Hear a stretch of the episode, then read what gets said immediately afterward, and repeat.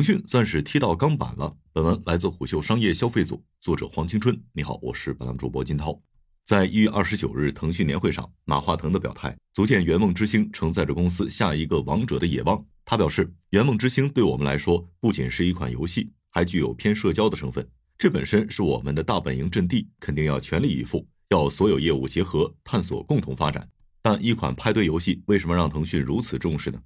虎嗅认为。腾讯的格局早已不再局限于一家游戏公司的事业。圆梦之星之所以被上升到集团战略，更大程度上是某种趋势或势能正在松动整个腾讯未来的发展通道。由于蛋仔派对套着游戏的皮，通过 UGC 及用户原创生成内容生态撬动年轻市场，这使腾讯过去建立的稳定性在内容与渠道博弈过程中正在松动。故而，圆梦之星不再局限于单一游戏品类卡位，腾讯压住的是下一代的社交场景。按理说，蛋仔派对庞大的日活跃用户数和轻社交特性，恰恰符合腾讯过往的游戏产品路径和流量优势。但游戏营销最火热的寒假春节档过后，圆梦之星和蛋仔派对的差距正在悄然拉开。首先，就收入端来看，据点点数据，截至二月十五日，蛋仔派对在中国 App Store 端近三十天总收入约一点四四亿元，而圆梦之星的总收入约六千一百五十五万元。对此，有腾讯负责游戏相关业务的人士表示，部分原因是圆梦之星并未展开大力度商业化拉收，现阶段收入还不是圆梦之星的发力重点。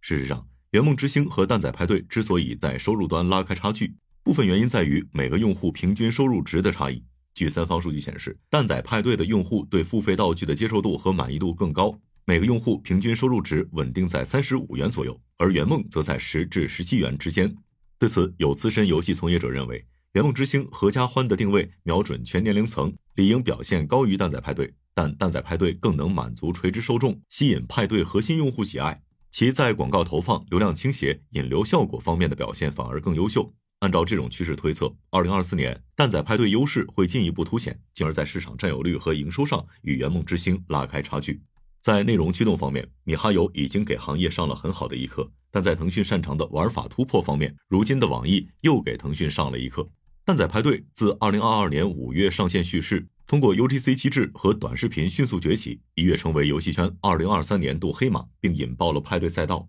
即便蛋仔派对占尽先发优势，但腾讯在派对赛道早有布局。其投资的 Epic Games 于二零二一年收购了糖豆人开发商的母公司 Tony Games Group，其投资的索斯科技做出过登顶 Steam 全球期待榜的猛兽派对。此外，腾讯还与任天堂合作引进 Switch 和马里奥卡丁车八豪华版等派对游戏。有从业者向虎嗅表示，天美之前想过与蛋仔派对进行直接竞争，但蛋仔派对用户集中在低龄和女性群体，碍于种种考虑，这部分用户反而在圆梦之星上线初期被弱化，最终将圆梦之星定位至一款合家欢游戏，瞄准全用户群体、全圈层覆盖。但此举无疑是给自己留台阶。如果圆梦之星打不动蛋仔派对的核心用户盘，还有差异化受众。圆梦之星虽然仅上线两个多月，但却碰上了至关重要的两个节点。一是游戏上线首月，二是游戏营销看重的寒假春节档。但与蛋仔步入常态化竞争以来，腾讯举集团之力硬捧的圆梦，并未表现出反超蛋仔的迹象。即便腾讯在社交流量和 IP 储备方面具有优势，但网易蛋仔派对已完成市场格局的跑马圈地，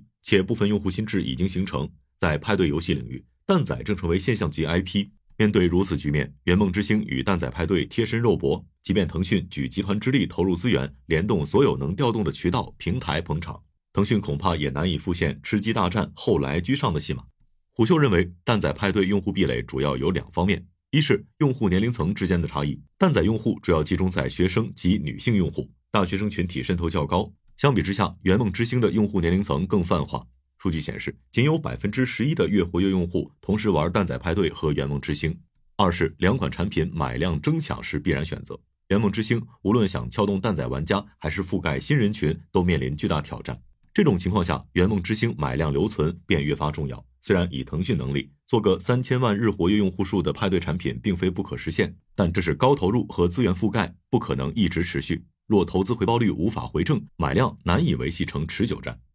除此之外，蛋仔派对已经成功验证，派对的主力军正是学生群体，且蛋仔靠内容流量起家，对于用户模型和内容偏好具有一定的先发优势，形成了较稳固的核心用户盘。于是，圆梦之星只能拉大与蛋仔派对的差异性，积极尝试核心玩法的创新。例如，圆梦最近主推狼人杀、射击对战、弱化竞速主玩法、高频更新副玩法。可见其目标是向玩法杂糅的 QQ 大厅发展，以吸引更多的外延用户。对此，一位游戏分析师分析称，腾讯已陷入思维定式，一定要搞大日活，任何可能变大的东西都去 all in 一下，跟产品本身质量没关系。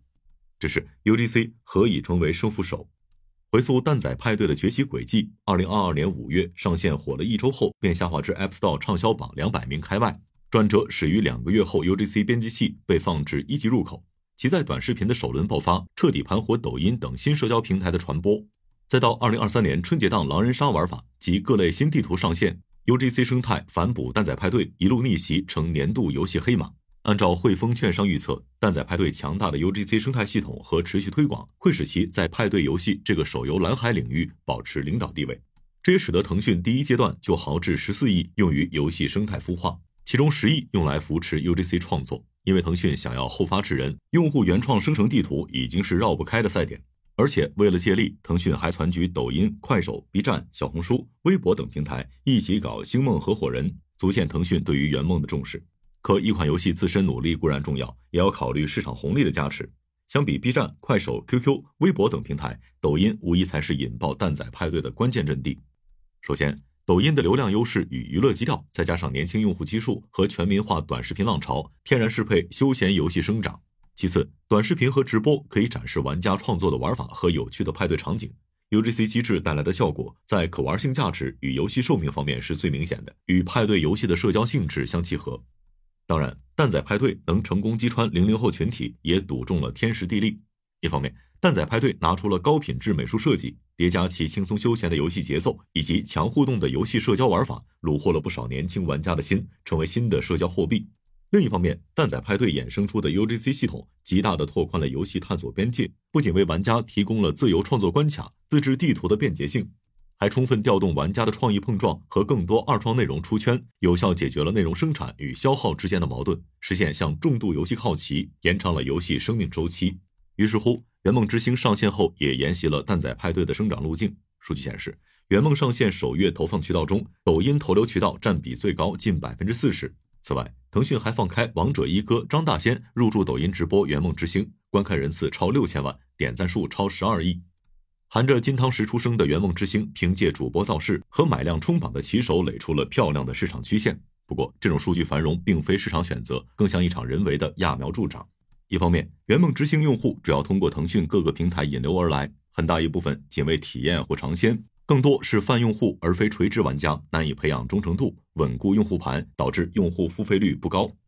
另一方面，圆梦之星处于上线初期，一些内外部 IP 联动带来的用户仅为获取联动皮肤或福利下载游戏，次日七日留存及活跃时长付费率偏低。对此，有行业人士认为，圆梦体现出腾讯游戏部门战略层面的慌乱，以及针对蛋仔的应激焦虑。王者荣耀至今运营超八年，和平精英上线也近五年，却迟迟拿不出接棒的新爆款。而且，二零二零年《原神》引领的二次元潮流，二零二三年初蛋仔派对引领的派对潮流，腾讯都在被动跟随。连马化腾都在一月二十九日年会上痛批：游戏不能躺在功劳簿上。过去一年，我们受到了很大挑战，新生代游戏公司层出不穷，从玩法类到内容类的转变，我们一时无所适从。友商不断产出新品，我们就好像毫无建树的感觉。眼下，网易正通过蛋仔派对进一步加强威慑，留给整个腾讯游戏的挑战越发严峻了。你觉得腾讯举集团之力力捧圆梦之星的做法是否有些揠苗助长呢？谁会在这场派对大战笑到最后呢？评论区一起来聊聊。